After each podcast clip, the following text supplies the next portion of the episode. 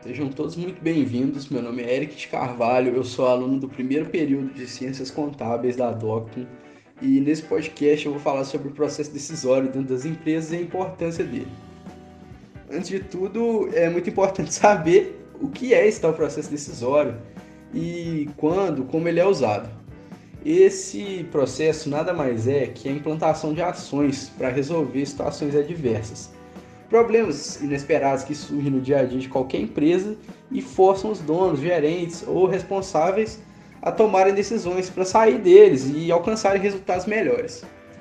É, sabendo o que é e para que serve, eu vou mostrar uma forma muito eficiente para executar esse processo, que é dividir ele em quatro etapas.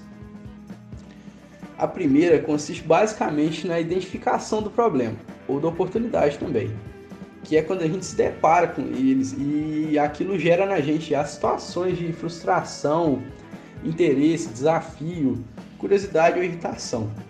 É, a segunda etapa é a elaboração do plano, a parte onde a gente tenta entender o motivo daquilo que está acontecendo, né? Ou seja, a gente faz um diagnóstico do problema, levantando os principais motivos para logo depois elaborar um plano que seja eficiente. Existem algumas técnicas utilizadas nessa etapa, o diagrama de Ishikawa e o princípio de Pareto são duas das mais eficientes. Na terceira, nós executamos o plano, fazendo o possível para que a mudança desejada seja alcançada, levando em conta que fatores externos eles não podem ser alterados e que existem diversas alternativas possíveis, mas só uma vai ser a melhor e vai gerar menos consequência negativa.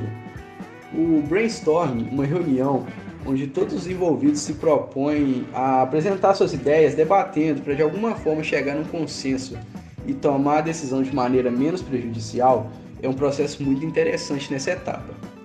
A quarta e última etapa é a escolha por uma alternativa e aí sim a tomada de decisão definitiva.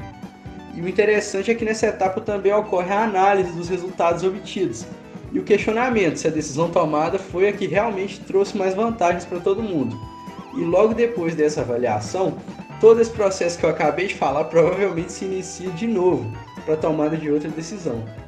Depois disso, é bom deixar claro que isso tudo exige muita responsabilidade, muito preparo da parte de todos os envolvidos nesse, nesse ciclo.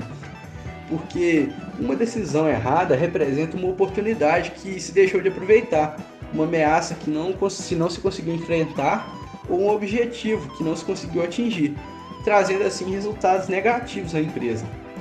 E após tudo que foi falado, eu espero que dê para entender qual a necessidade de novos empreendedores, e eu me incluo dentro desse grupo, investirem em conhecimento e contarem sempre com bons profissionais dentro do seu ambiente de trabalho, porque essas decisões são parte da rotina empresarial e precisam ser tomadas com muita sabedoria.